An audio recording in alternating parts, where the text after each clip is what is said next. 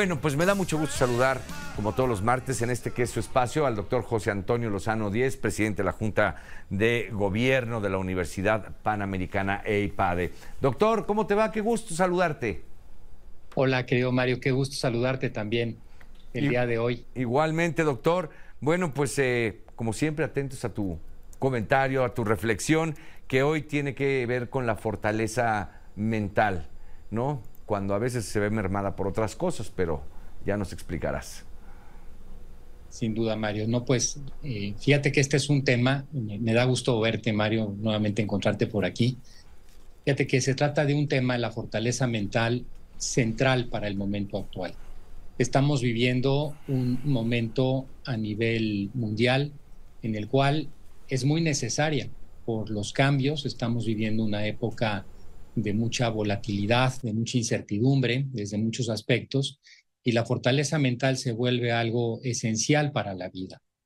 Y sin embargo, hoy, en términos generales, hemos visto una baja de esta cualidad en muchos sectores y en muchos rangos de edad en el mundo. Por eso creo que vale la pena hoy hablar de este tema tan importante. Sí.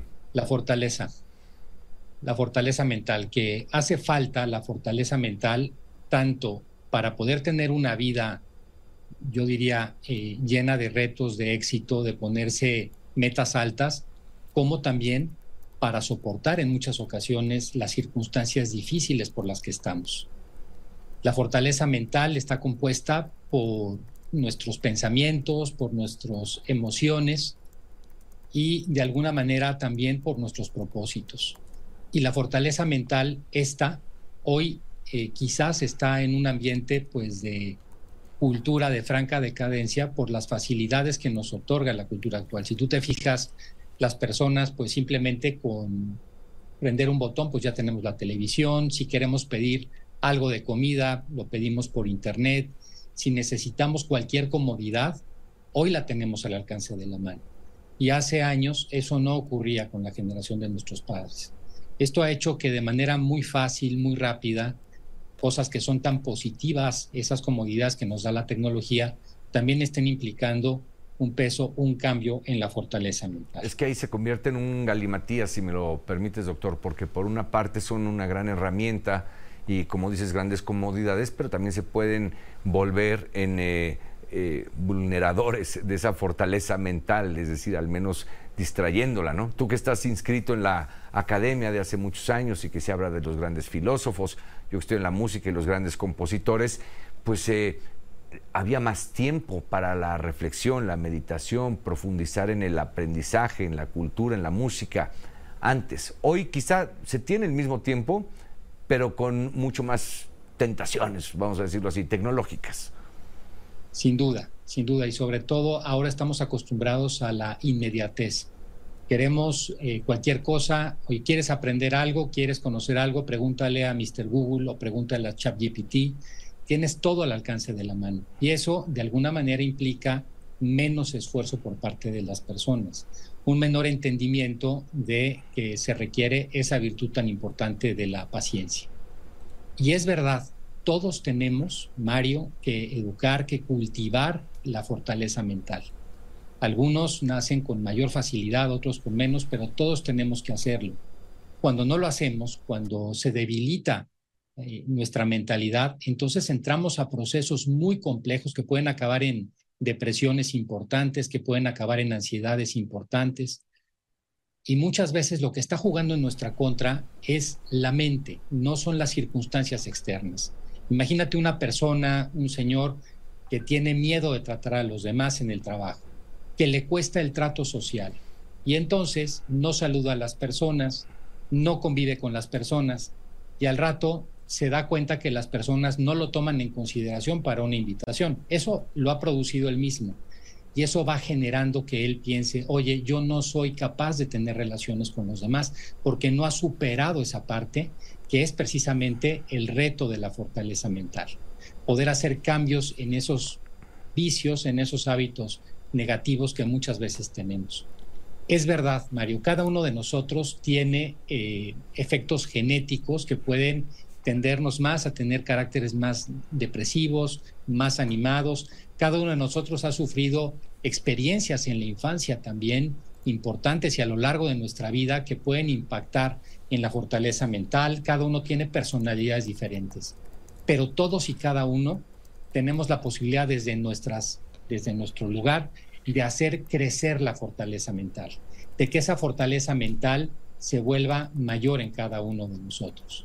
Y aquí yo quisiera, Mario, solamente tocar algunos temas que son importantes eh, para no confundir a qué nos referimos con fortaleza mental. La fortaleza mental es el conjunto de pensamientos, comportamientos y emociones que nosotros tenemos de forma equilibrada. A veces lo confundimos con actuar de manera muy firme y no necesariamente.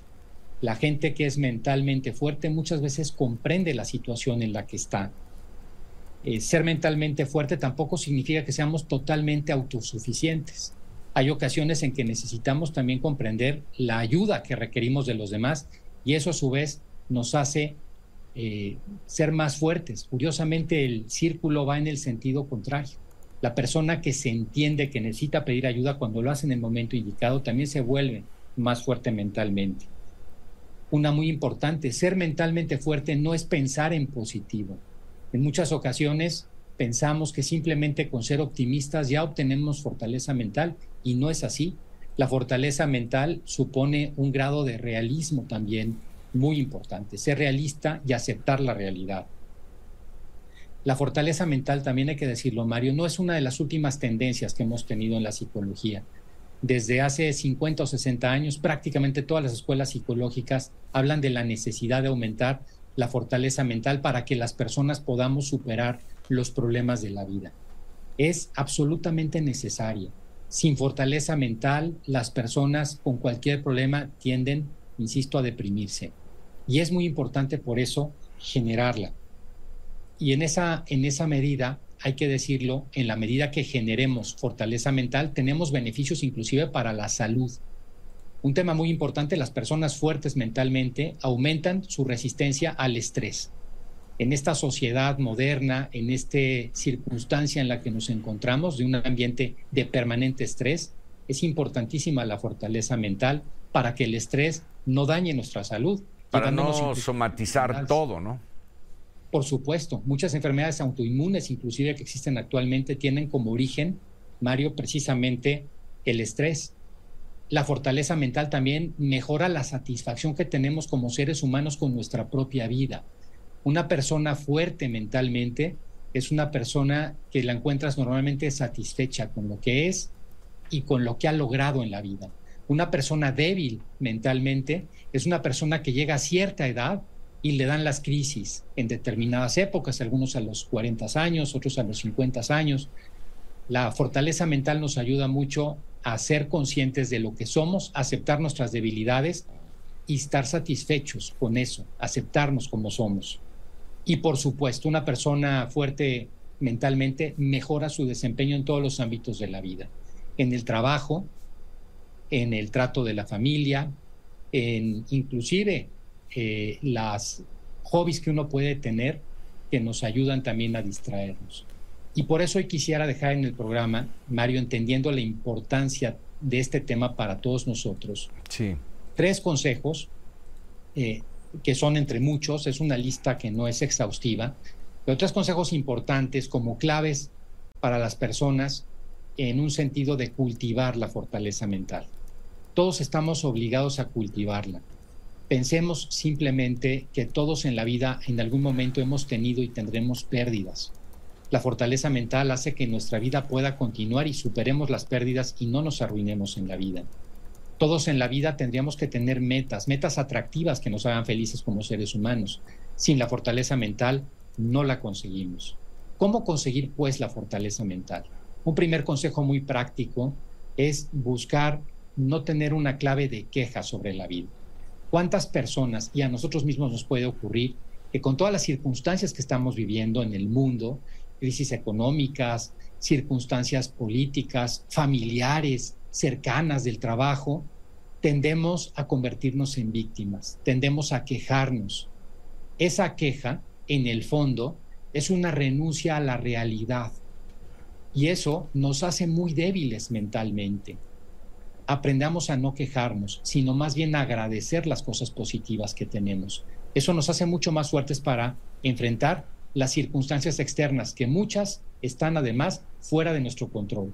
Si nos quejamos de lo que está fuera de nuestro control, acabará arrollándonos. Ese es un primer tema, no quejarnos.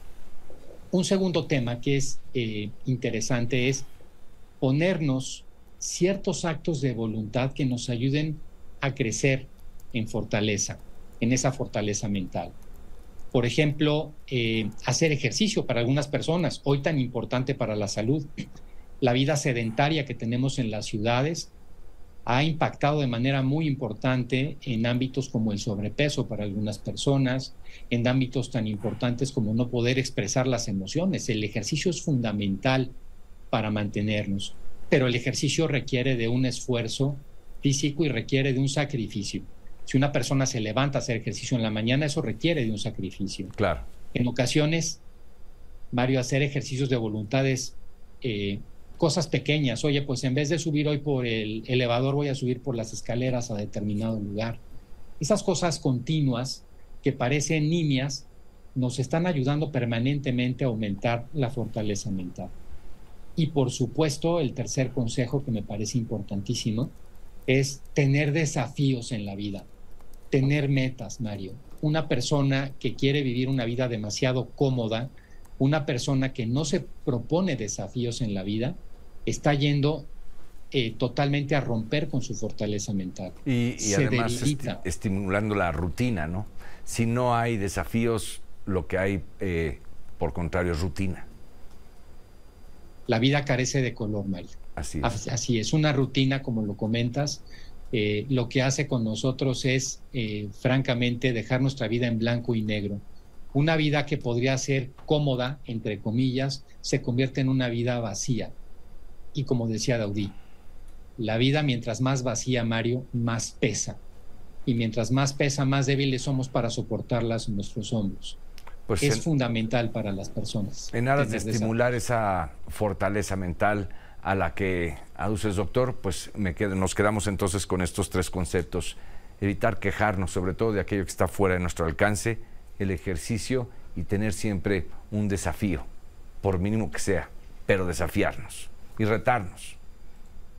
Importantísimo, Mario, importantísimo, sobre todo entendiendo que vivimos en un momento de la historia, en una circunstancia social, en que si hay una crisis, es una crisis de fortaleza mental, crisis que, por ejemplo, vimos reflejada en la manera en que nos afectó la, pandemia a tantas personas, que nos llevó y nos arrolló, y los problemas de la vida, Mario. Cuando no hay fortaleza mental, nos arrollan. Doctor, la manera de enfrentarnos. Pues muchísimas gracias. Gracias por este comentario de cada martes en este que es su espacio. Al contrario, Mario, muchísimas gracias. Gracias por recibirnos. Espero vernos allá la próxima semana. Así será. Gracias, doctor. Eh, es el doctor José Antonio Lozano Díez.